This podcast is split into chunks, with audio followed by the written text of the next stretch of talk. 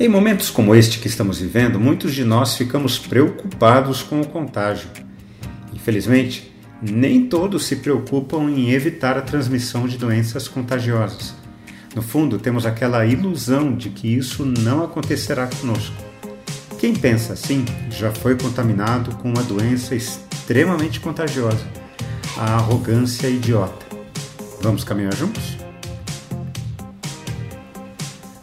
Pandemia, além do gravíssimo fato de ter matado milhares de pessoas ao redor do mundo, afetou outras áreas da nossa sociedade. Pessoas perderam emprego e renda. Famílias estão expostas aos riscos econômicos. Famílias estão passando fome. Diante desse cenário catastrófico, o mercado de cosméticos é um dos que mais cresceu no Brasil. O nosso país já é considerado o quarto maior mercado de beleza e cuidados pessoais do mundo. Isso indica que há uma doença contagiosa que não ataca os pulmões, mas o coração. Não importa o quanto os outros estejam sofrendo, desde que esteja tudo bem comigo.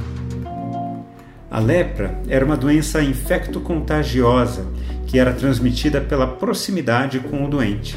Na época de Jesus, não existiam hospitais, as pessoas que eram identificadas com lepra perdiam seu direito de viver com suas famílias e em suas aldeias. Os leprosos viviam em comunidades marginalizadas fora das aldeias. Não podiam ter contato algum com os seus familiares e vizinhos. E para piorar a situação, eles se vestiam de trapos e usavam pequenos sinos no pescoço para que a sua presença fosse percebida à distância. Se eles percebessem que alguém saudável estava se aproximando, eles precisavam se identificar gritando a plenos pulmões: impuro, impuro. Se um leproso se aproximasse de uma pessoa saudável, poderia ser apedrejado até a morte. Em um determinado momento, um leproso se aproximou de Jesus pedindo de joelhos: Se o Senhor quiser, pode me purificar.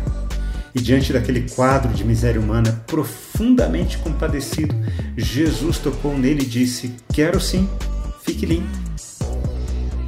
Este homem tinha um nome, uma família, uma história, mas era conhecido apenas como leproso. Ele perdera sua identidade, a sua família, a sua história. Esse farrapo humano se aproximou de Jesus e a reação de Jesus é impressionante. Ele não apedrejou o morto-vivo acolheu-o, ouvindo a sua dor. Mais do que isso, tocou-lhe. Há quanto tempo esse homem não era tocado? Um dos gestos mais simples e mais poderosos nas relações humanas. Quando somos tocados de maneira acolhedora, as nossas defesas são desmanteladas e abrimos o nosso coração. No mesmo instante, a lepra do homem desapareceu e ele ficou limpo. Quando refletimos na palavra de Deus, precisamos responder a ela. Eu quero orar por mim e por você. Pai, obrigado porque o Senhor sempre nos acolhe em nossas dores e lepras. O Senhor jamais vai nos apedrejar até a morte. Em gratidão, queremos viver nesta mesma dimensão, acolher o que sofre, ajudar o desamparado e ser instrumento do Senhor para aliviar a dor de um mundo tão distante de Ti. Dá-nos a graça de vivermos assim para a tua glória, em nome de Jesus. Amém.